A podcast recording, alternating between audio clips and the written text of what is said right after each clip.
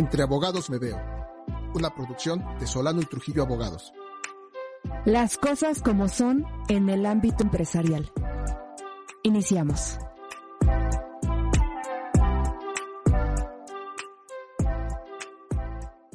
Amigas, amigos, es un gusto tenerlos en una emisión más de este podcast con un tema súper interesante. Está conmigo mi amiga y socia Elizabeth Solano con una pregunta que te hago, Elizabeth, y quiero que seas honesta al responder. ¿Estás preparada realmente para morir? La respuesta categórica es no. Claro. Mm, A pesar de ser la única certeza con la que nacemos y es que vamos a morir, no, no estoy preparada, es algo que no se desea, no quiero pensarlo, pero entremos en materia. Así es. Y les hago la misma pregunta, amigos, escuchas. ¿Ustedes se han puesto a pensar qué va a pasar el día de mañana que ustedes mueran? Tienen preparado su testamento, tienen preparado todas las cosas que van a dejar posteriormente de que entren, ya sea una vida buena o mala, dependiendo del tipo de creencias que tengan. Entonces sería muy importante abordar algunos temas que consideramos son necesarios no solamente para las personas físicas, sino también para aquellas empresas, porque realmente una empresa al igual está destinada a morir y eso lo vemos constantemente conforme pasa el tiempo y sobre todo los estatutos que tienen un tiempo de vida. Muchas de ellas señalan 100 años, otras señalan 50, otras señalan hasta que cumplan su objeto social y hoy en día se está señalando que hay empresas que van a participar de manera indefinida, pero es un tema bastante arriesgado. Pues, realmente nadie tiene comprada la vida tanto de una empresa como de una persona física. Am- Vamos a arrancar con el tema de las buenas series, que es el testamento. Un documento muy importante que aunque estés muy chico, joven o ya estés a alguna edad avanzada, debes considerarlo y debes elaborarlo. Es muy importante porque tú acabas de tocar algo muy importante, Elizabeth, que todos somos un patrimonio. Al final del día, desde que nacemos hasta que se nos reconoce la capacidad de ejercicio, que es 18 años en adelante, pues prácticamente empezamos a adquirir bienes en menor medida. A lo mejor habrá muchos que los adquieren en mayor medida, pero debemos analizar realmente qué va a pasar con esos bienes una vez que ya no en este plano. Así es, y pues las personas físicas pues deben poner orden en su en la titularidad de sus bienes, de su patrimonio, como una mera organización y, y perdiendo, rompiendo prejuicios de que hacer el testamento significa que ya te vas a morir. A veces eh, hay un prejuicio en las familias de cuando se le invita a los mayores o a los adultos, que esa es la tendencia a hacer su testamento, que deberíamos de hacerlo todos, ¿eh? sin importar la edad, pero la tendencia siempre es a que las personas mayores lo hagan, pues el, el comentario inmediato es, no, es que seguro ya quieres que me muera, ya me estás matando, ya es de, ya quieres que te hereden vida, ¿no? Cuando eso, eso no existe, eso de heredar en vida no existe. Rompamos ese prejuicio. Es más, los invitamos a que tomen como punto de partida este podcast y digan, escuché que es importante y necesario hacer un testamento, no porque tenga intenciones, porque ya quiera o deseos que, de que te mueras, solo es por evitar problemas en el futuro. Así es, de hecho, aquí en la firma jurídica hemos tenido y asesorado diversas situaciones familiares que realmente detonan por no tener un testamento eh, en regla.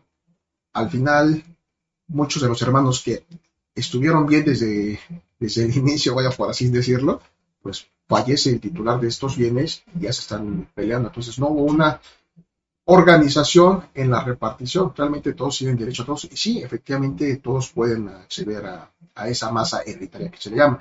Por tanto, es importante que se vaya reflexionando y no porque tengas una edad bastante considerable, claro, si eres una persona en nuestro público que nos está escuchando, no significa que no lo debes hacer, más bien debes de tenerlo preparado y sobre todo aprovechar las ventajas. En el caso de la Ciudad de México, en el mes de septiembre, pues hay mu- muy buenas ventajas que hay jornadas notariales, ¿no? Que estamos hablando que no te pasa más de 5 mil pesos su testamento. Sí, ver, ver esa erogación como una inversión, como evitar problemas graves eh, y graves desde el punto de vista emocional, de estabilidad familiar y económicos, porque de, de pronto puede salir más caro. Entonces, primer paso, organizarnos al interior eh, de nuestro patrimonio. Uno elemental, hacer el testamento.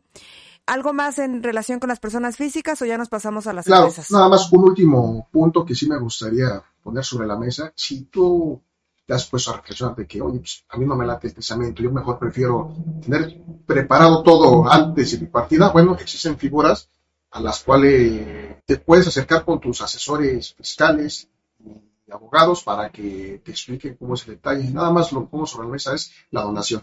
También muy importante, ya llegada a una determinada plenitud de vida, por supuesto, puedes reflexionar y decir, ¿sabes qué? Me quiero evitar ese tema de la sucesión, me quiero evitar el tema de la transmisión una vez que yo fallezca, porque dudo que mis hijos se vayan a coordinar, se vayan a organizar. Mejor a cada quien, antes de partir, hago una donación, le determino cada, cada uno su propiedad, ya sea inmueble o inmueble, nos deshacemos de este tema.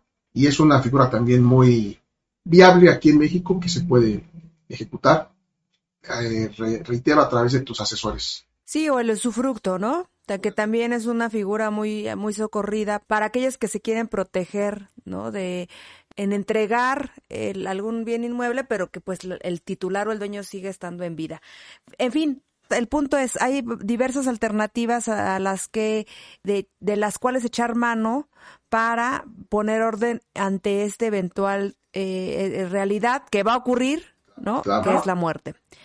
Pasemos a las empresas, mi querido socio. ¿Qué decir de las empresas? Pues de igual manera, las empresas, al ser una, una estructura organizacional, pues es importante también que los titulares de la misma, es decir, los accionistas o los socios también se preparen, porque realmente hemos tenido que en la práctica no nos avisan y resulta que un socio ya falleció y te ubicas en una total y viable causal de disolución y posiblemente liquidación. Por tanto, también el socio tiene la obligación de preparar su partida y en su momento determinar quién se va a quedar con esa parte social y algo muy importante que dentro de la empresa deben establecerse procedimientos a efecto de que se respeten esos derechos hereditarios y sobre todo quien va a ocupar ese cargo pues prácticamente se le da oportunidad de decidir si sí va con la parte social o la acción o de plano mejor la vende o la dona.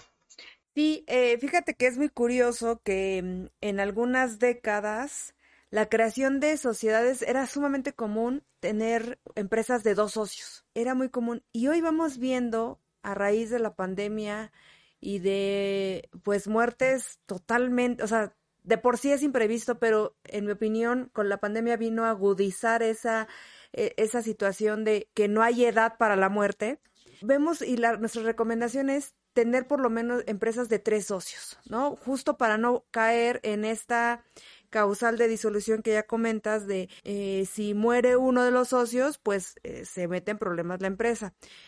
Una primer gran recomendación es tener eh, tener empresas de tres socios y de nuevo romper el tabú y el prejuicio de no es que pensemos ni deseamos que se va a morir uno de los socios, no, sino porque es algo que puede ocurrir y, lo importante es estar prevenidos. Claro, de hecho en México, y me atrevo a decir que existe un síndrome que se llama el socio eterno, porque muchos de los accionistas que toman empresas, pues realmente se creen inmortales y no se preparan para pasar la batuta a la siguiente persona.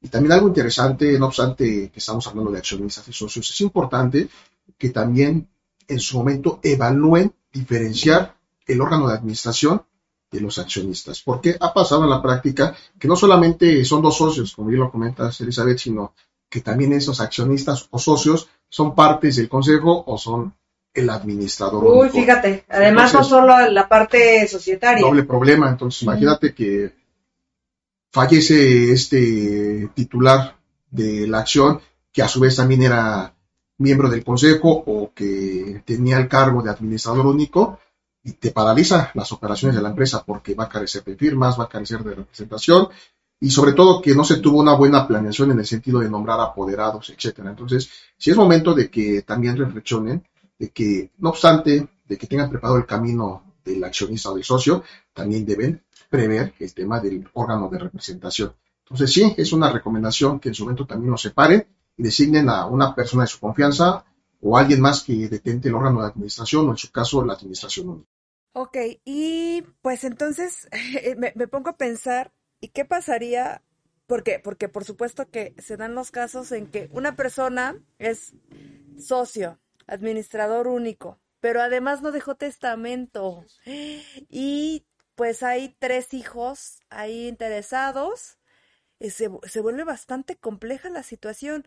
Una, porque en sí misma es determinar la titularidad, ¿no? De esas funciones, tanto de la nueva, del nuevo socio accionista, como de quién va a ser el administrador. Claro. Pero también eh, eh, un tema crucial es el tiempo. O sea, nos hemos encontrado, y llama mucha atención, que piensan que esto se va a resolver en el mismo año, ¿no? Y, y, y la realidad es que esto puede llevar muchísimos años en resolverse. Entonces, ¿cuán complicada quieres que sea la situación por no hacer tu testamento? Claro, y realmente, o sea, aquí está interesante el tema porque chocan dos figuras. Hablamos de personas físicas y hablamos de empresas. Sin embargo, al final del día, la persona física es quien está ocupando ese cargo. Muy importante que ya sea, que se llame socio, accionista o representante del órgano de administración. Entonces, aquí, con el tema que tú abundas, Elizabeth, sería importante también que aquellas empresas que sean familiares, sea el momento de que evalúen y realmente vean a quién van a dejar la batuta de sus hijos. Tú comentabas el ejemplo de tres hijos. Es importante que el dueño de la empresa evalúe realmente qué hijo tiene la intención de seguir con el negocio familiar. Hoy en día nos encontramos que, ya sea por un tema generacional, pues los hijos tienen otra visión, realmente quieren dedicarse a otra cosa distinta a lo que se están dedicando actualmente los padres. Entonces es muy importante que se aborde ese tema con tu abogado y contador de determinar quién va a seguir con este proyecto de vida que fue tu empresa. Y en caso de que no sea viable que alguno de tus familiares se quede con esa empresa, pues habrá más opciones. Una de ellas es la venta de esa empresa. Y en su momento te vas a dejar a tus hijos la herencia económica que a lo mejor tú pretendías en el pasado. Entonces, son temas que van saliendo poco a poco y por supuesto que por el tiempo de este podcast, pues nos gustaría seguir abundando, sin embargo, ya será tema de otro podcast. Sí, y finalmente pasemos a la parte fiscal. Pues eh, como sabemos, las eh, sucesiones son exentas de impuestos sobre la renta. Eh, sin embargo, para eso se requiere cumplir ciertas formalidades, es a, a, presentar los avisos, formalizar los actos jurídicos ante eh, los fedatarios públicos y finalmente, y quiero hacer énfasis en esta parte, el aviso de eh, cancelación del RFC ante el SAT. Antes era, era de las cosas menos importantes que pudieran pasarle por la mente a ya sea al albacea, en el mejor de los casos, algún heredero, a un, algún legatario o al el interesado del, de la masa hereditaria, ¿no? Cuando, este, cuando no hay ninguna de las anteriores figuras. De, los de las menores preocupaciones eran cancelar el RFC. Pero hoy en día vemos que pues el SAT está volteando a ver, tiene nuevas políticas, tiene nuevas directrices y está atendiendo eh, la, a la realidad de las personas físicas. Es decir, me ha tocado, ya nos ha tocado acá, eh, ver que le han requerido créditos fiscales a personas que han muerto.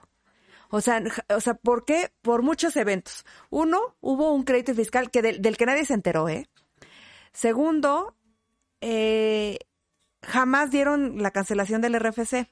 Pero lo más relevante es que en los casos que nos ha tocado, el mismo ejecutor del SAT dice, mira, mejor enséñame el acta de defunción y ya con eso, pero sí te invito a que des el, la baja del RFC o sea, ni siquiera el propio, el propio SAT sabe cómo cobrar, ¿no? Cómo cobrar eso, porque pues sabe de nuevo la complejidad que representa eh, una herencia cuando alguien muere con un patrimonio este vivo, ¿no? Claro, y eso es súper interesante, y sobre todo que si lo noten amigos, porque muchos piensan que únicamente basta con el testamento, con la repartición de los bienes, la adjudicación, y hasta ahí se queda el tema. Sin embargo, ese es un tema bastante interesante que replica en un ámbito fiscal, que al final quien sea el albacea, pues tiene que también tener la delicadeza y el tiempo y la atención de finiquitar, por así decirlo, este tema ante el SAT, que es la cancelación de la RFC. Sí, esa albacea debe de dar, irse a dar de alta ¿no? como responsable del pago de los impuestos de esa masa hereditaria en lo que llegan los titulares o los herederos y después de que llega, de que ocurre eso y que ya finalmente cada quien es dueño de lo que le tocó, pues entonces toca dar de, dar de baja ese RFC, porque si no van a, van a seguirle llegando el incumplimiento de obligaciones, no me presentaste declaraciones, en el caso del crédito fiscal que les comento, pues no me pagaste el crédito, y esa bola de nieve que no se, no se, no se vio en su momento, pues va a ir creciendo. Lo relevante es tomar nota y eh, llega, siempre estar atentos de cancelar el RFC. Sí, y sobre todo acudir con tu asesor legal de confianza, por supuesto que se especializa en el tema, y con el contador también, a efecto de que también te orienten y en su momento te digan qué hacer y qué no hacer ante una autoridad tan agresiva como actualmente es el SAT, con tantos cambios que ha tenido últimamente, pues ya no sabemos a qué nos atenemos. Sí, sí, sí. Pues eh, deseamos que estos consejos les sean útiles. Nos encantaría profundizar en todos, pero eh, saben que nuestros oídos, nuestras redes, nuestro correo están abiertas para recibir sus comentarios, e inquietudes. Eh, no dejen pasar esta oportunidad de este mes de poner en orden todo, eh, hacer su testamento, comunicarlo, también muy importante, comunicarlo y pues estar preparados para eso que para lo que no nos gusta estar preparados, que es la muerte. Amigo empresario, amiga empresaria, todos aquellos que nos escuchan, pues nadie es inmortal en esta vida. Por tanto, se nos recomienda que si analicen realmente este tema que hemos venido platicando durante esos minutos y vean la mejor manera en que pueden funcionar, el dejar bien sus cosas a efecto de que una vez que pasen a una mejor vida, pues disfruten otras personas esos, ese patrimonio que adquirieron en vida. Sí, pues muchas gracias, nos escuchamos en la próxima.